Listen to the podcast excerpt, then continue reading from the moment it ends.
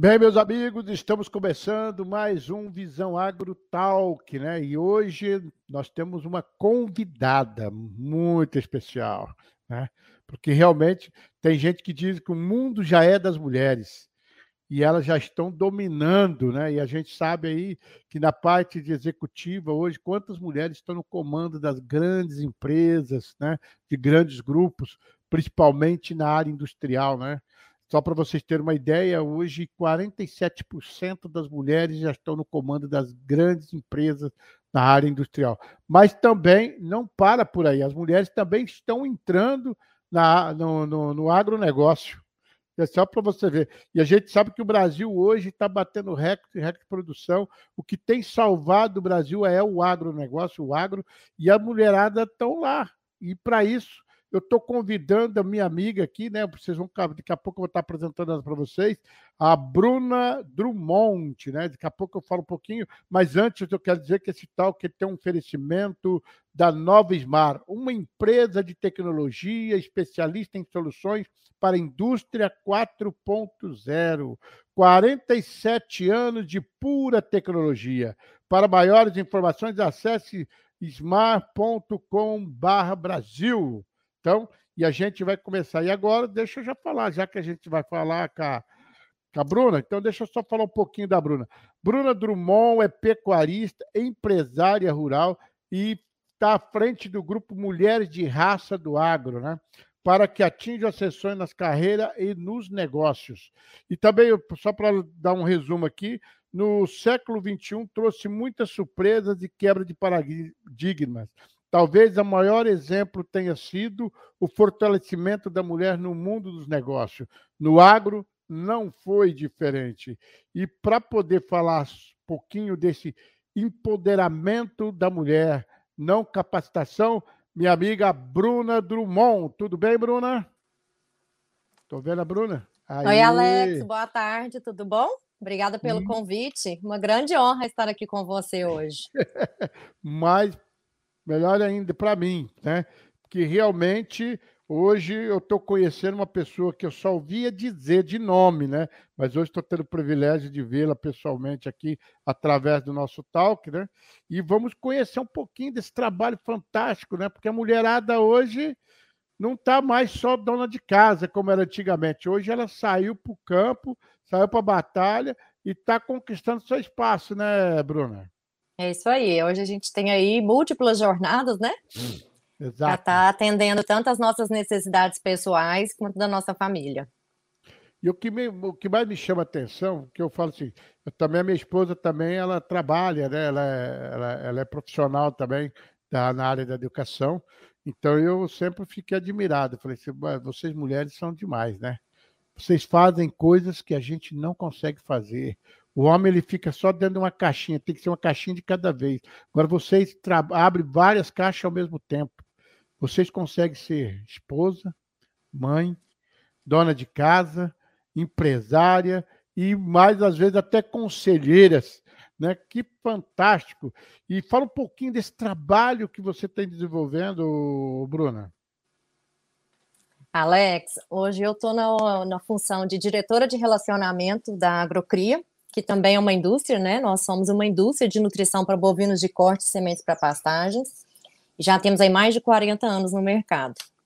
A Agrocrio é uma empresa familiar e faz pouco tempo, aproximadamente 15 anos, que a gente começou a trabalhar a questão de sucessão familiar dentro da empresa. Até então, é, isso não tinha sido trazido à tona e não tinham percebido a necessidade dessa perpetuidade do negócio. Eu sou filha de um dos sócios fundadores. Uhum. Pode falar, vai lá, Alex. Não, não, não, eu quero ouvir. Depois, Pode perguntar. Então, não, é que na verdade a gente, é, por exemplo, eu que trabalho muito com empresário e a gente vê a maior problema, a maior dificuldade quando se trabalha na área de sucessão dentro das empresas. E principalmente quando se trata de uma empresa familiar. E você está me mostrando aí que realmente conhece bem essa área, sabe das dificuldades, das lutas e como lidar com isso, principalmente vocês aí, que, principalmente quando é mulher. Quando é um homem que pode, o filho vem suceder a, a, a, o pai na empresa, até um pouco é difícil, mas já é mais aceitável. Agora, quando é uma mulher, como que faz isso? Como que isso acontece, Bruno? Alex, na verdade, eu vejo que isso é um pouco é uma quebra de paradigma, né? É, a história da mulher no mundo, se a gente for parar para observar, tem muito a evoluir ainda, mas muito já foi conquistado. E, então, assim, eu coloco muito que o nosso espaço vem da nossa capacitação. Né? Na verdade, a gente nem, eu nem uso muito essa palavra empoderamento. A gente conquista o nosso espaço na sociedade, verdade. no mercado de trabalho, através do nosso conhecimento, da nossa capacitação. E foi um processo de maturidade dos sócios fundadores, quando eles decidiram fazer aí esse, trabalho de sucessão familiar dentro da empresa, e a gente começou então uma jornada junto com a Fundação Dom Cabral, para que todos os sucessores fossem bem trabalhados para esse propósito. E eu não vou mentir, né, Alex? É, é um assunto delicado. É, a gente brinca muito que tem é, conversas delicadas, mas é, é um processo de amadurecimento e ele é muito rico e muito grandioso quando bem feito. E por ser mulher, é mais difícil a aceitação da liderança, do, do principalmente quando a gente vive num, num, mundo masculino? Não, eu não, não, nunca tive nenhum problema. O que eu vejo que é bem assim que é delicado é a questão de ser um sucessor. As pessoas cobram da gente muito conhecimento, né? É, suceder alguém é algo muito difícil. E a gente vê isso mais. no mercado. Exige-se mais. E a gente vê muito isso no mercado quando a gente observa que grande parte das empresas elas não sobrevivem, né? A segunda, terceira ou quarta geração. Então Verdade. é algo muito delicado que tem que ser muito bem trabalhado. E eu falo que a gente tem que honrar, né, o legado aí dos fundadores e, e seguir o caminho deles, né? É, porque eu, eu, que eu falei, como eu vivo muito com, no meio dos empresários e, e, já temos aí mais de 45 anos que a gente vem atuando aí, e eu vi muitas vezes os problemas na área de sucessão. Muitas vezes os filhos não querem assumir o negócio do pai. Ah, eu quero ter liberdade, eu quero ter meu próprio negócio, eu quero fazer isso. E o pai fala assim: eu não tenho outra pessoa, tem que ser você. Como lidar com isso, Bruna? Alex, essa é um pouco da minha, da minha história também. De certa maneira, nós crescemos livres e assim, cresci livre para fazer o que eu quisesse. E ao mesmo tempo, eu nunca escutei dentro de casa que eu poderia fazer algo ou não porque se eu for, por ser mulher. Então, sempre fui muito livre e muito disruptiva nessa questão. Mas, num certo momento, eu percebi a necessidade, é, assim como a outra parte, né, do outro sócio fundador, de voltar esse olhar para os negócios da família é, e tá honrando isso, tá cuidando, para que a gente tenha, assim, essa perenidade do negócio, essa história do legado que eles já construíram, então, assim, é preciso maturidade, porque eu também tive o meu momento de querer construir a minha história. Mas, ao mesmo tempo, eu não pude negar essa história maravilhosa que eles começaram em 1980. E quando você enxergou isso, você falou assim: não, vale a pena eu abrir mão da, da, da, do, do, meu sonho, do meu projeto, para abraçar e dar continuidade a esse trabalho, a esse, a esse legado? É bem, bem isso, Alex. Eu, minha primeira formação, eu sou fisioterapeuta, eu especializei em acupuntura, em ventilação mecânica, trabalhei um tempo em UTI. E depois eu resolvi fazer direito, já pensando em voltar o olhar para a empresa para que eu possa contribuir no momento adequado. E então eu, no final do curso, entrei na Agrocria como estagiária pelo IEL, que é um programa do governo que tem vínculo com a universidade. E fiquei dois anos na empresa como estagiária, e assim eu fui, aos poucos, rodando em todos os departamentos, e estou lá há mais de 10 anos. Agora eu quero falar um pouquinho do, do, dos problemas que a gente enfrentou neste ano, neste ano, desde 2020, né? Porque veio Covid. E eu vi que você participou de um, de um, de um webinar junto com o Tejão e mais um grupo de mulheres, a Teca da SRS e outras mulheres também pecuaristas, empresária. Como que foi isso para vocês? Como lidar nesse momento de pandemia e que o agro ele teve que realmente tomar posição e continuar num, num parece que não, não aceitou muito aquela fica em casa. Vocês foram para a batalha, foram para a luta. Como foi isso? Alex, falando em questão de empresa, de indústria, o começo da pandemia foi bem assustador porque a gente não sabia quanto tempo isso ia durar, qual cenário que viveríamos. E é tão delicado quando a gente olha quantas famílias trabalham conosco, né? E graças a Deus, o ano passado foi um ano de crescimento estonteante para a empresa, aumentamos produção, é, batemos é, metas de faturamento e tudo mais. Então, assim, foi muito bacana. E o que, que a gente sente falta é do calor humano, né, Alex? Eu acho que já deu essa brincadeira de, de ficar online, de fazer eventos remotos. Não, a mulherada sente muita falta desses eventos presenciais, desse calor humano. Eu vejo que a mulher ela tem muita sinceridade. Então a gente troca muita informação quando a gente está junto, a gente compartilha dores sem ter vergonha, a gente percebe que as outras também têm dores semelhantes.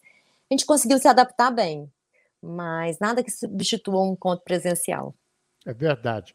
E só para você, para você ficar sabendo, né, nós também, nós também, além de ser uma empresa de comunicação, nós também somos uma empresa de eventos.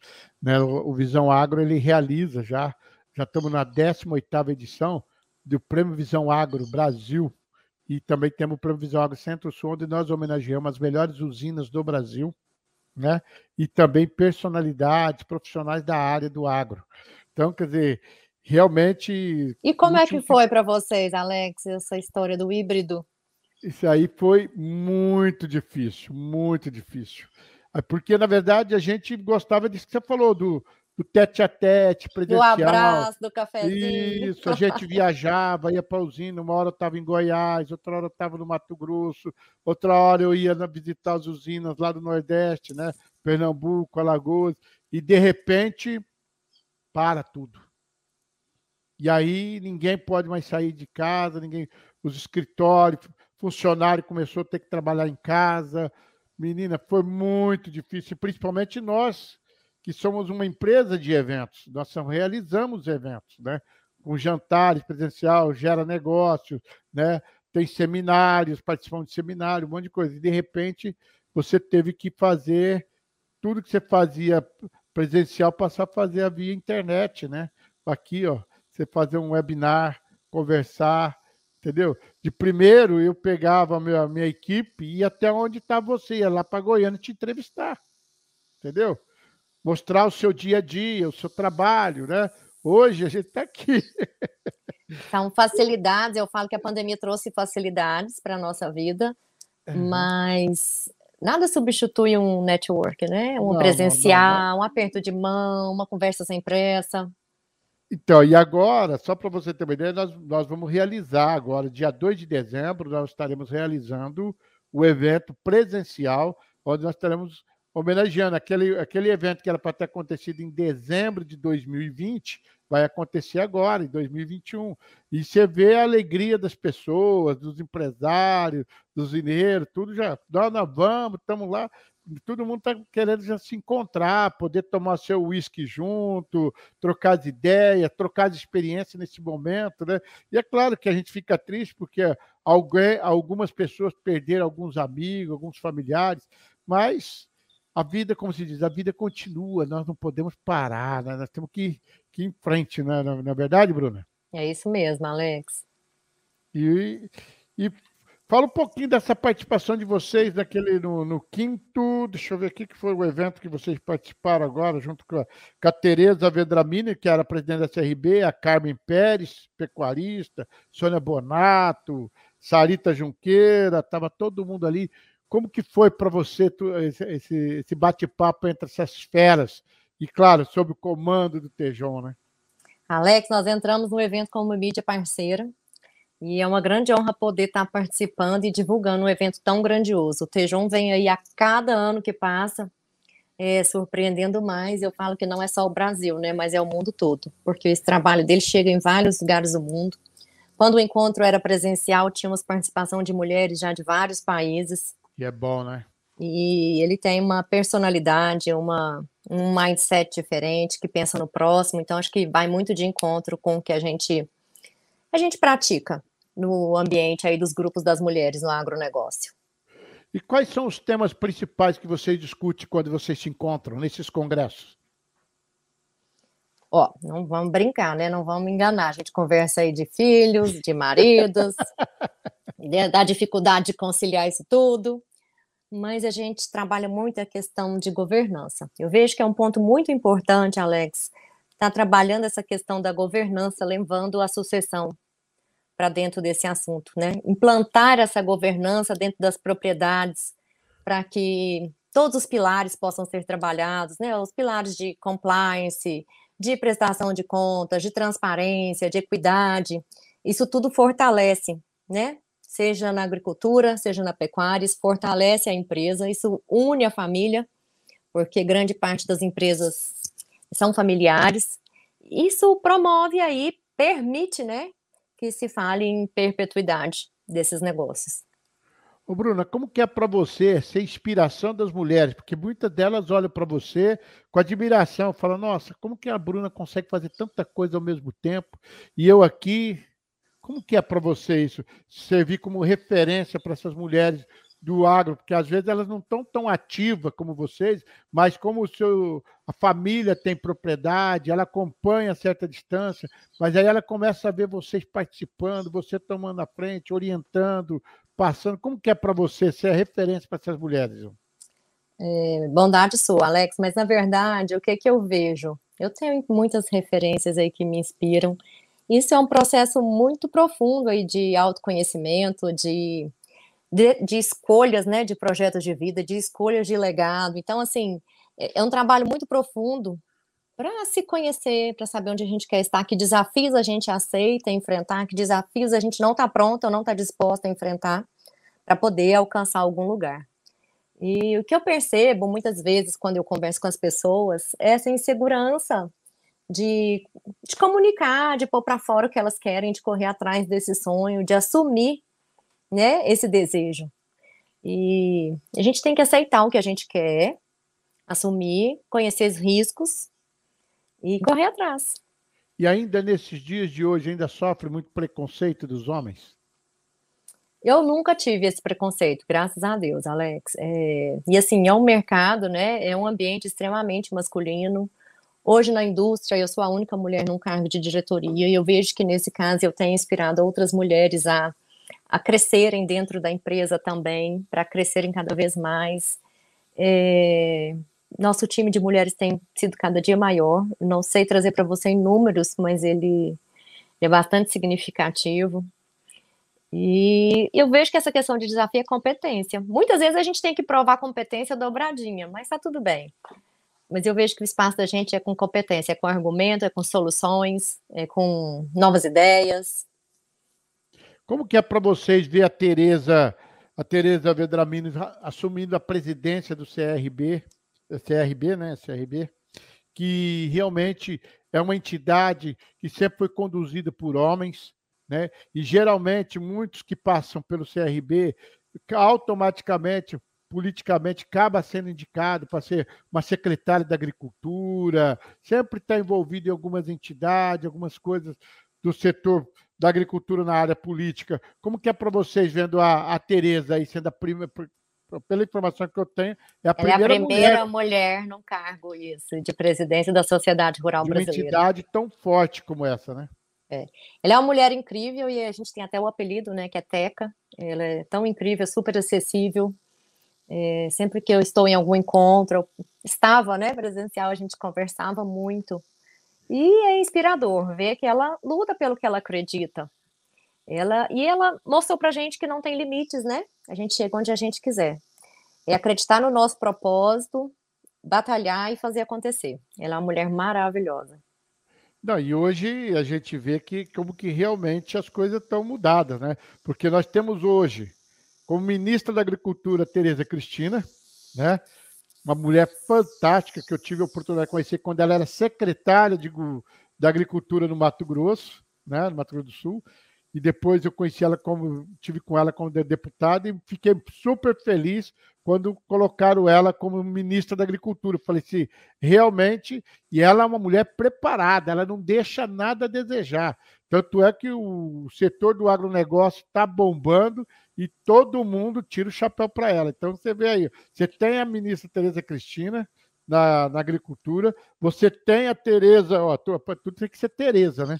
A né, Tereza, o segredo eu acho que está aí, na viu? SRB. né? E tem você aí como referência no empoderamento, né? Do, da mulher na, na, no, assumindo a sua responsabilidade dentro do agronegócio, sendo executiva. Como que é tudo isso? A ministra é uma mulher incrível, né? Ela deu ainda mais visibilidade para o agronegócio brasileiro, é, mostrando, mostrando tudo que a gente tem e transformando tudo que é necessário. E o que, que eu vejo? Existem hoje, Alex, muitos movimentos muito bacanas no Brasil com as mulheres do agronegócio. É, eu vejo em outros segmentos poucos movimentos nesse sentido. Eu vejo que no agronegócio nós somos muito unidas, pelo menos essa é a minha percepção, é o que eu sinto quando eu estou com elas, seja presencial, seja online, seja no meu dia a dia. É, é um carinho muito intenso que nós temos umas pelas outras. Então a gente faz aí, não só a gente vai além desse network, a gente cuida uma da outra. E é algo muito intenso. Então, existem vários grupos, eu também tenho um projeto, um grupo Mulheres de Raça do Agro, assim como o meu, existem dezenas no Brasil. Fala um pouquinho desse projeto para a gente. Vou contar. E assim como o meu, existem dezenas no Brasil, e cada um dentro do, da sua região, do seu espaço, com o seu público, levando o que aquele público espera, né? Eu tive a honra de lançar o projeto em 2018 presencialmente no Congresso Mulheres de Raça do Agro. E Mulheres de Raça é uma marca que eu herdei de uma grande amiga minha e da Agrocria, a Teia Fava. Ela teve um movimento com esse nome há muitos e muitos anos atrás. E quando eu comentei com ela sobre criar algo, ela falou: Bruna, vamos usar essa marca, desse, de continuidade, né? O que eu já comecei a construir. Então, é uma honra muito grande usar a marca aqui no passado, a Teia e outras tantas pecuaristas fizeram um movimento muito significativo no Brasil. E desde então eu venho feito encontros presenciais e agora online, sempre com o propósito e o objetivo de levar conhecimento, seja autoconhecimento, seja questão assuntos técnicos, seja sucessão, governança, liderança, educação financeira. A ideia é trabalhar a, a mulher como um todo, trabalhar não só a mulher, né, mas é fortalecer a família, porque eu acredito que hoje essas, as propriedades não são geridas só por homens, né? A gente tem ali que muitas propriedades, cerca de 34%, já é gerida por mulher. E se a gente olhar fora do agronegócio, a gente já sabe que mais de 50% das famílias tem como arrimo aí a mulher também, dentro de casa. Então, o que eu tenho tentado é trabalhar com elas essa questão da família. Cada um tem uma habilidade diferente, né, inerente aí que do seu mulher tem habilidades diferentes do homem. Se a gente Não, juntar é... essas habilidades, super fica um pacote, fica um pacote muito bacana. É, dá para dá para trabalhar assim família sem ter concorrência, né? Cada um contribuindo com o que tem de melhor. É verdade, verdade. Inclusive, a gente, eu venho de uma família, meu pai, meu pai foi funcionário público, trabalhando no Instituto de Zootecnia, né? Então a gente morou muito em fazenda. E na minha época, de, na minha infância, era, era um setor dominado só por homens, né? Então, veterinário era homem, capataz, tudo era gerado tudo por homem. E de repente, a gente começa a ver a mulher ocupando espaço dentro da fazenda, mulher dirigindo caminhão dentro da fazenda, mulher hoje veterinária, mulher engenheira, entendeu? A mulher hoje ocupando todos os espaços, né? E, e realmente, e elas geralmente elas são muito mais competentes do que o homem, porque os homens para se render uma mulher, ela tem que saber muito. Então eu acredito que exige isso muito mais de vocês, o que você falou, o conhecimento, né? A única coisa que que os homens respeitam é conhecimento. Quando vocês é. mostram que vocês é capaz, né? É, como a gente enfrenta aí uma múltipla jornada, né, de trabalho, é, acho que a gente tem que ter um hiperfoco em tudo que a gente faz para poder estar tá entregando resultado. E o, e o marido, os filhos, não cobram um pouco assim, ó, mãe, você está mais envolvida, está deixando a gente aqui de lado. Como, como que é isso? Sobrevivem. Brincadeira. Essa é boa, né? Alex, teve um dia que foi muito lindo. Eu tenho três filhos. Eu tenho um de cinco, uma moça de 15 e um rapaz de 19. E alguns é. anos atrás, o de 19 olhou para mim e falou: "Mãe, viu alguma coisa em algum lugar, enfim, ele olhou para mim e falou assim: "Você é a minha inspiração. Quando eu crescer, eu quero ser igual a você". Aquilo mexeu tanto comigo É, jamais eu tinha parado para pensar o quanto eu estava impactando a vida deles, né? Seja com a minha correria, ou seja com o que eu acredito, com o que eu levo para casa. Mas é muito importante a gente levar para eles o propósito, né, Alex, do que a gente faz. A gente só não sai para trabalhar. Mas o que, que eu estou fazendo? Que é tão importante sair de casa e deixá-los, né, em casa. É, nós estamos aí produzindo alimento para o mundo. Exatamente. Então, contar o que está por trás dessa cadeia, de todo um processo de rastreabilidade que a gente, né, se importa de onde vem aquela matéria-prima, que a gente produz aquilo com segurança, que a gente leva isso para dentro da propriedade rural, como essa, essa carne chega no mercado, qual a importância dessa carne na saúde humana. Então, assim, mostrar esse outro lado para os familiares faz com que eles compreendam. É, nós estamos num momento com, de retomada de viagens, né, mas já viajei bastante, e tem uma. Eu, eu falo que eu sou muito abençoada porque eu tenho uma grande rede de apoio. É, meus pais me ajudam demais. Meu marido me ajuda demais, ele compreende demais. Então, assim, é, é, é, difícil, né, sair de casa tanto, viajar, tantos cursos, mas só é possível porque tem apoio de todos. Todos eles compreendem a importância disso é, para minha felicidade, para minha plenitude. Eu acho que a gente tem que trabalhar todos os nossos pilares, né, Alex? Eu não sei nem contar quantos são, mas eu sei que são muitos que a gente tem que manter em equilíbrio, né? Trabalho, a espiritualidade, a saúde. Tudo. É, são tantos pilares para a gente estar tá conciliando e, e precisa de um trabalho muito forte para que isso tudo dê certo. É que eu falo, né? O estado emocional da, da mulher ela tem que estar tá sempre em alta, né?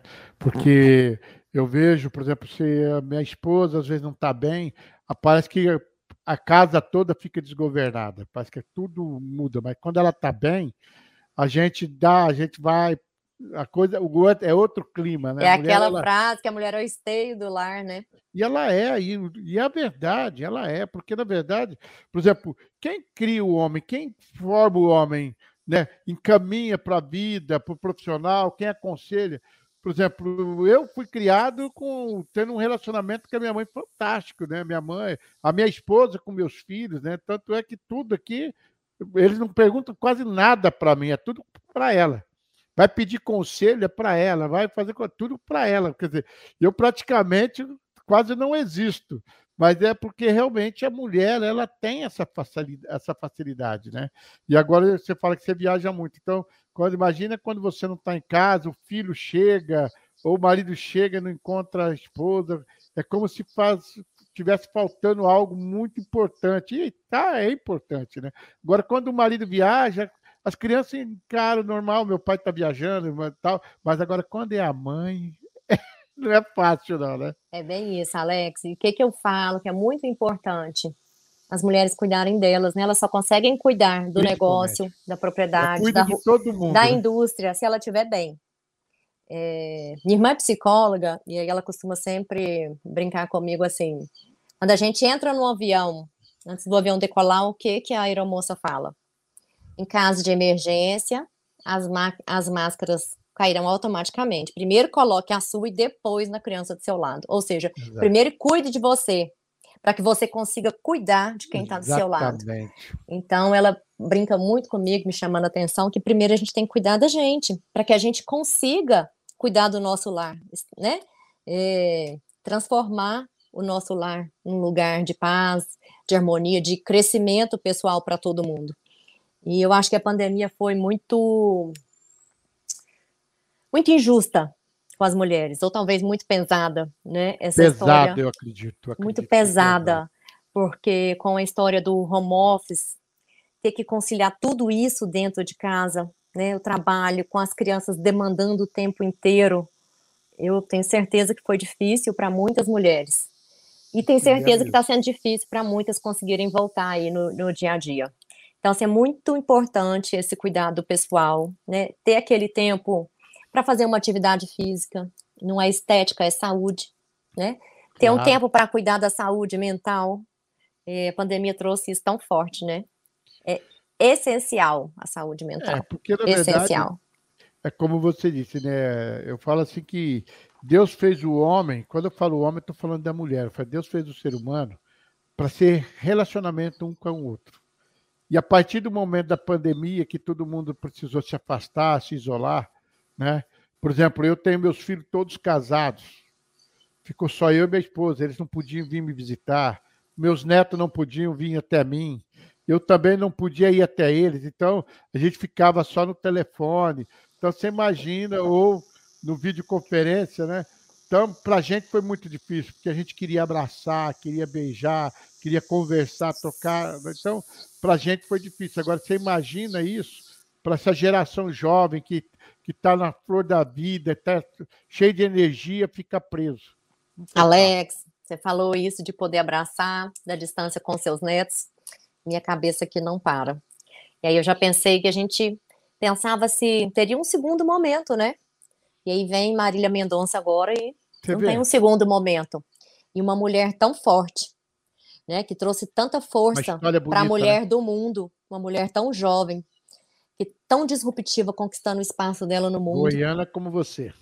Uma goiana, uma mulher maravilhosa, que deixou um filho para trás. Então, assim, a gente não sabe o dia de manhã, é saber aproveitar, saber equilibrar o nosso dia a dia, né? Saber ter momentos de lazer, ter momentos de trabalho, e quando tiver junto, que seja intenso, a gente não sabe o dia de amanhã realmente. E uma ah, mulher eu... que deixou um legado aí, né, no sertanejo, no agronegócio, para a mulher. As coisas aconteceu muito fantástico. rápido na vida dela, né? Coisas, o sucesso foi muito rápido na vida dela, né? Como ela teve que viver tudo isso em pouco tempo, né? Uma mulher magnífica, que Exato. todo mundo possa observar a história dela e aprender com ela.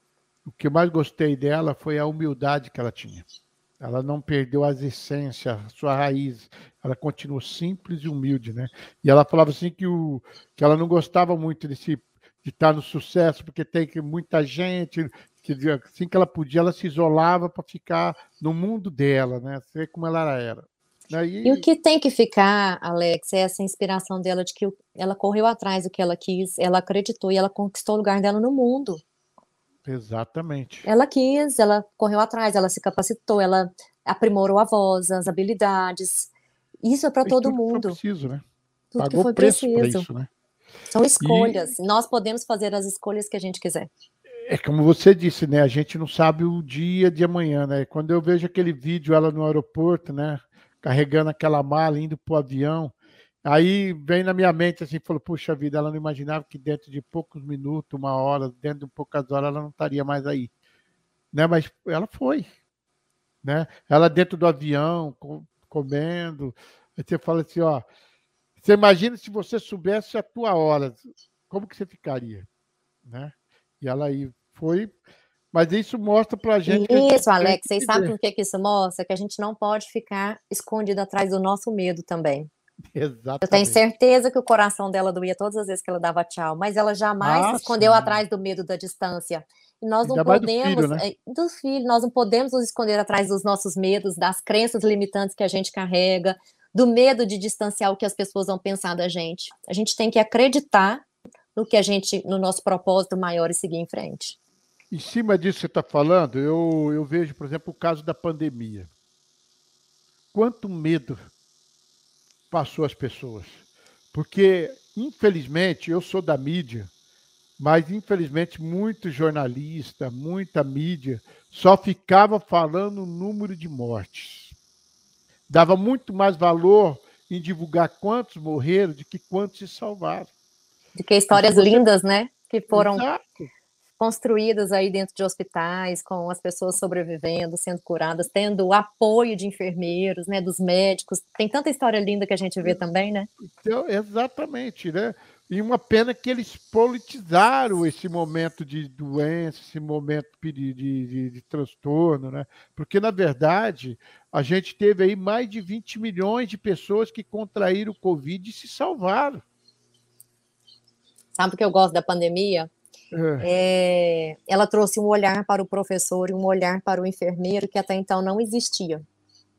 Como eles não, são realmente... importantes, como eles são essenciais e como eles são incríveis no que eles fazem. Eu tenho certeza que eles nunca foram tão valorizados como agora. Eles eram guerreiros de frente, né? Ele, ele estava frente a frente com a morte todos os dias. Todo... É. Eles não tinham como escolher ficar em casa, desviar daqui, desviar, tinha que estar lá. Cuidando, procurando salvar as pessoas que Como são ali. dois segmentos que eu venho, eu sou da área da saúde e meu marido também é da área da saúde, que ele é médico, ele é professor. Então, assim, isso ficou muito forte para mim, essa percepção. Quantas famílias estavam dependendo dessas aulas online, querendo um suporte, um acolhimento, muitas vezes os pais precisando de mais suporte do que as crianças. Quanto se valorizou esse professor do outro lado das câmeras? O quanto se valorizou esse conteúdo que é entregue dentro de sala de aula? O quanto as crianças são acolhidas no ambiente escolar, né? Agora, Bruna, você vê, por exemplo, né, falando em cima disso, né? Imagina se o agro faz aquilo que todo mundo estava falando, os políticos estavam falando, fique em casa. Que que te, nós teríamos alimentos hoje? O Brasil sustenta 20% do mundo. Onde estaríamos hoje? Na Europa, muitos países estão faltando comida nas prateleiras. Nós, graças a Deus, nós temos aqui.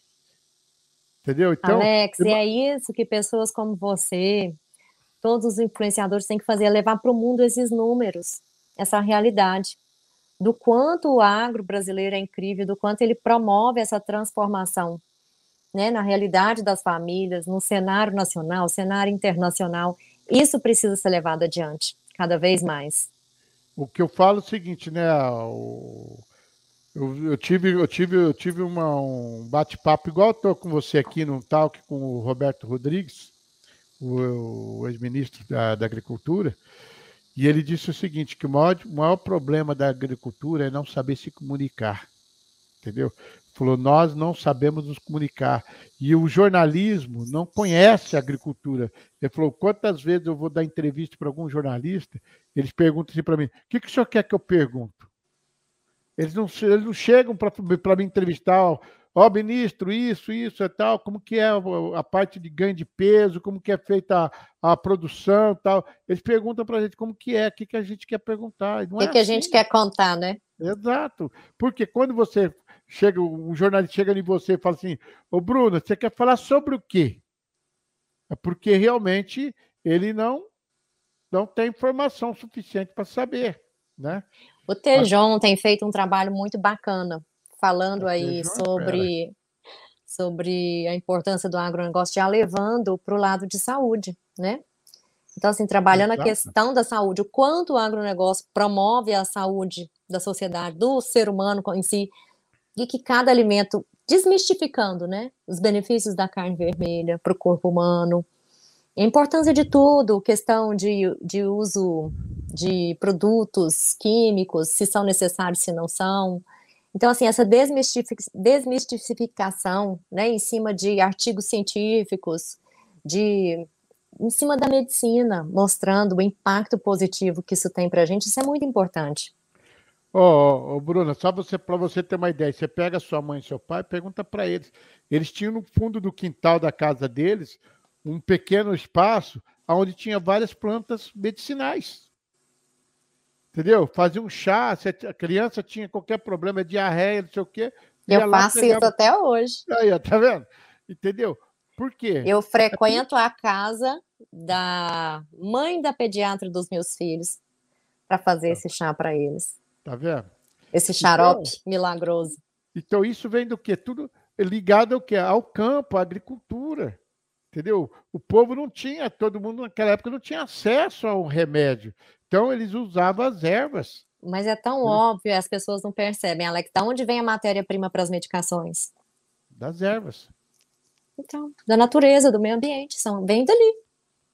Aí, aí a gente vive aqui, né? aí a gente pega aqui que você não pode, negócio da pandemia, né, fazer o primeiro tratamento preventivo da, da Covid, porque, ó, não tem comprovação científica, não tem isso e aquilo. Eu falei assim, não, se fosse nos anos atrás, meu pai, minha mãe, minhas avós, ia tudo preso. Porque falava, avó, essa planta aqui é boa para isso, eles iam fazer o chá, folha de laranja, folha de, de mamona, sei lá, tanta coisa que eles faziam para a gente tomar. Tem um que para tosse é milagroso, né? É, ué, é verdade, né? Seca catar, que é uma beleza de criança. Não tem igual, ah, não. Qual que é? eu não estou lembrando o nome agora, não, mas já resolveu muito a minha vida.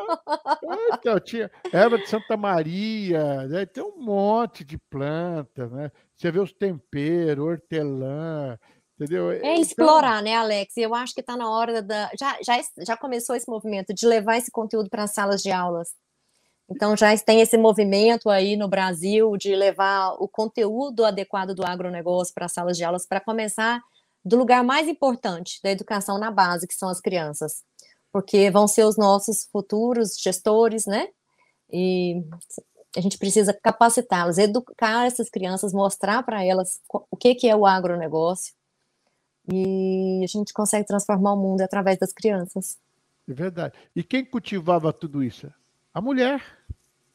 Não era o homem que plantava as suas, as suas ervas para medicinar, era a mulher, é a mãe, a mãe que fazia questão de ter no quintal, buscava, ó, oh, leva esse ramo para você plantar na sua casa. Então, era a mulher, quer dizer, a mulher, ela já vem, já vem participando do agro já há muito tempo, não é de agora não. É, o que eu percebo, Alex, é que ela sempre esteve presente.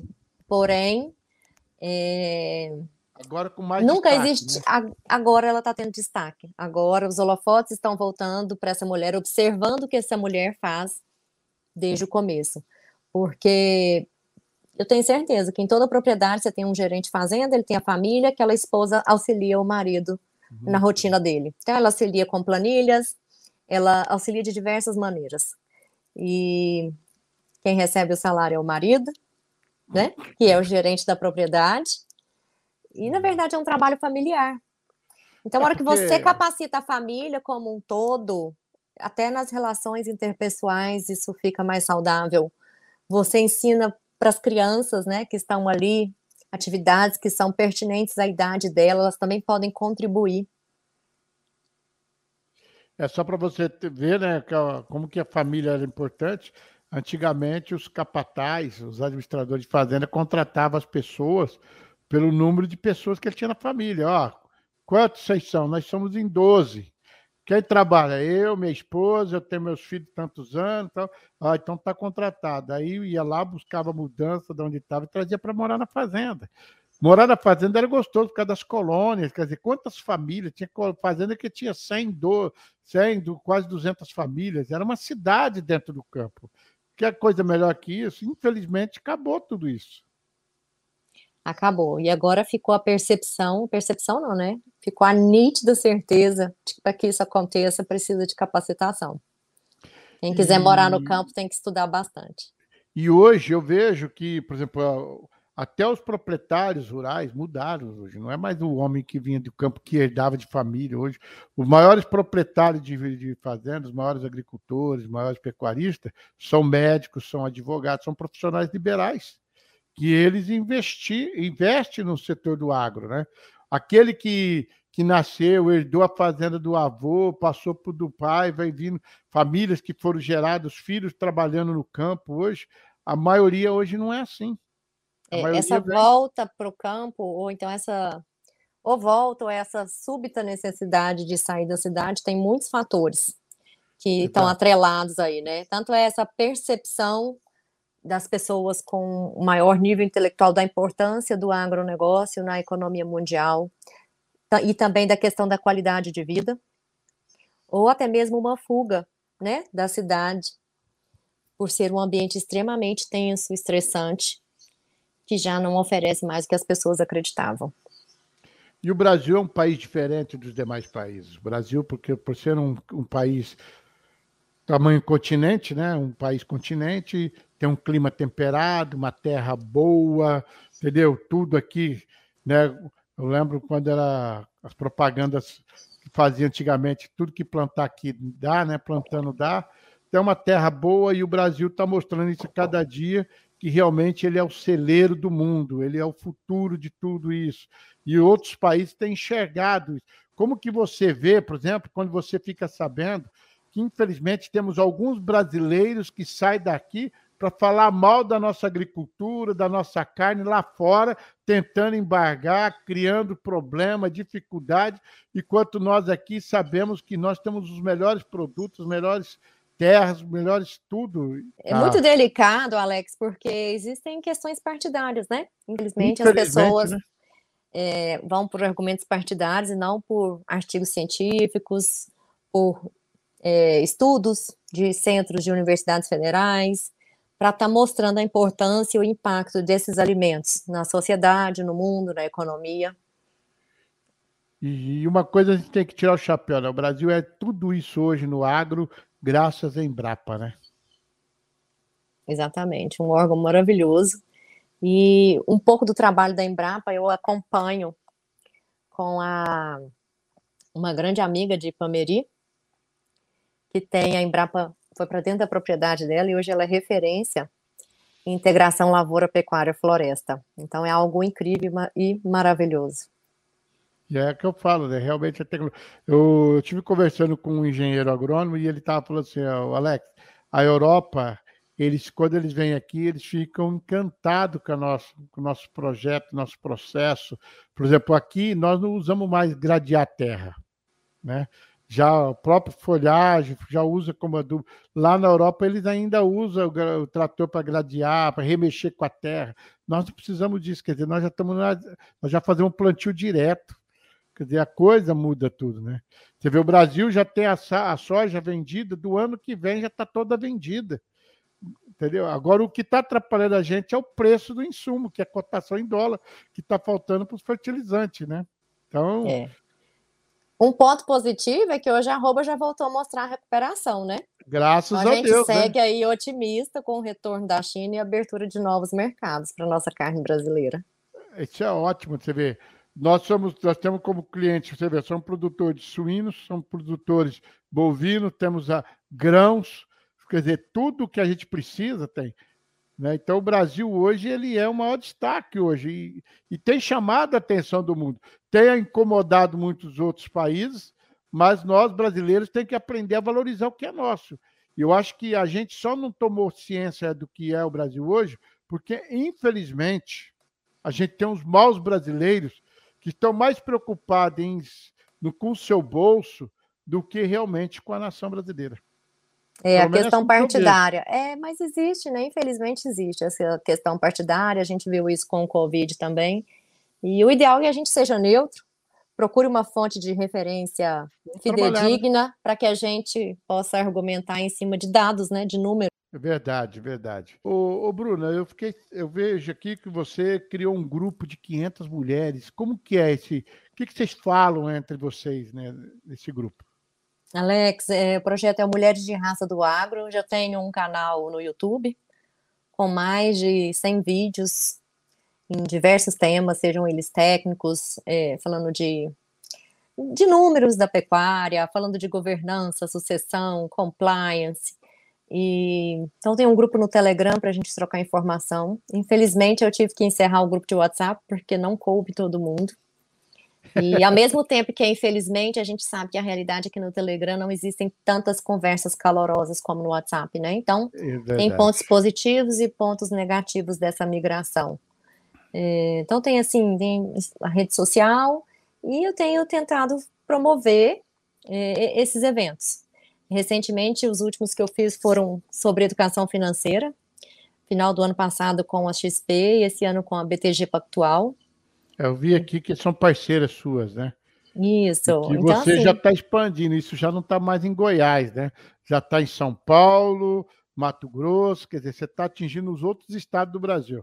Graças a Deus. E temos aí pessoas de outros países também fazendo parte. Ah, legal. E, na verdade, o que é muito bacana, Alex, é que a gente percebe que, apesar da distância geográfica, as necessidades e as dores são as mesmas. Então, é muito bacana trocar conhecimento, trocar informação, fazer esse network, compartilhar dores. É, o ano passado eu participei, é, em outubro, eu fiz dois eventos internacionais, um na África e outro nos Estados Unidos, e nesse evento da África era uma mulher por continente. Uma mulher, eu estava representando a mulher rural brasileira. Então, cada uma contou um pouco da sua rotina, do seu dia a dia, da sua história, do que enfrenta de desafios, onde quer chegar, e a gente vê que é tudo muito parecido. Isso é, dá muita é. força, Alex, saber que não é só com a gente. Então, se a gente que enfrenta esses desafios, que ele é comum a todo mundo e que é possível de enfrentar os desafios, sejam quais eles forem, através da capacitação. Ô, ô Bruna, como que, é, que faz para pessoas terem contato contigo, para poder saber como que, como que é desenvolver o seu trabalho? Ah, eu adoro uma conversa. Pode me chamar no WhatsApp, é o melhor jeito. 62 é, 62 99972 0431. Vou estar tá colocando aqui embaixo. Pode colocar tela, aí. Pessoal, né, o DDD daí é 62. 62, né? Então, legal, legal. O... Uma pena que estamos chegando ao final aí do nosso bate-papo, né? Mas eu quero que você fale um pouquinho aí, de, dando uma geral do trabalho de vocês e realmente quais são os eventos que vocês estão programando, como que, qual é a perspectiva para 2022, né? Estamos aí num ano eleitoral, mas acreditamos aí que que o brasileiro, independente da política, de quem está, de quem ganha, de quem perde, nós vamos continuar indo para cima. O setor sucroenergético, o setor agrícola vai continuar bombando, mostrando para o mundo todo que realmente tem uma coisa que nós sabemos fazer é produzir comida, né, Bruno? Produzir alimento para o mundo, né? alimento. né? Segurança alimentar do Brasil é fantástico. É isso aí. Garantindo, garantindo de matar a fome dos outros também, né? Exatamente, a produção de alimentos sustentáveis para o mundo. Alex, eu tenho vivido grandes momentos vendo. Hoje a empresa tem mais de 40 anos e nossa empresa eu nasci junto com ela, então é muito gratificante ver tudo que foi construído, toda a transformação que a empresa teve no mercado, no cenário nacional, tudo que eu estou podendo aprender é, com diversas instituições que eu venho me dedicando, e, e ver essa transformação, ter as pessoas, novas pessoas chegando para trabalhar conosco, vendo pessoas que estão com a gente há mais de 10, 20, 30 anos, sempre se atualizando para manter o negócio, contribuindo. E, e o que a gente tem visto muito, Alex, é que não existe duas pessoas, não existe a Bruna que está aqui com você e a Bruna que está lá na Agrocria e a Bruna que está dentro de casa. Nós somos uma só, só existe uma Bruna, só existe um Alex. A gente não consegue ter várias facetas, ter vários, desempenhar tantos papéis diferentes, com personalidades diferentes. Então, que a gente consiga compreender quem nós somos, para que a gente consiga estar em qualquer ambiente. É, isso é muito importante. E a pandemia está aí, encerrando, mas trouxe para a gente a importância da saúde mental, né? Então, que as pessoas se cuidem. É, vem aí uma nova era com uma nova realidade que a gente ainda não viveu. E, de novo, a saúde mental vai ser super importante. E saúde mental está totalmente relacionado também à conexão com pessoas, né? A, gente saber se conectar com as pessoas ao nosso redor, no nosso ambiente de trabalho, na nossa família. Então, esse novo mundo trouxe para a gente a importância desse olhar com o próximo, que todo mundo consiga olhar para si mesmo e para as pessoas do seu lado, né, Alex? Sem tanta, sem tanta disputa, sem tanta competição, com mais serenidade.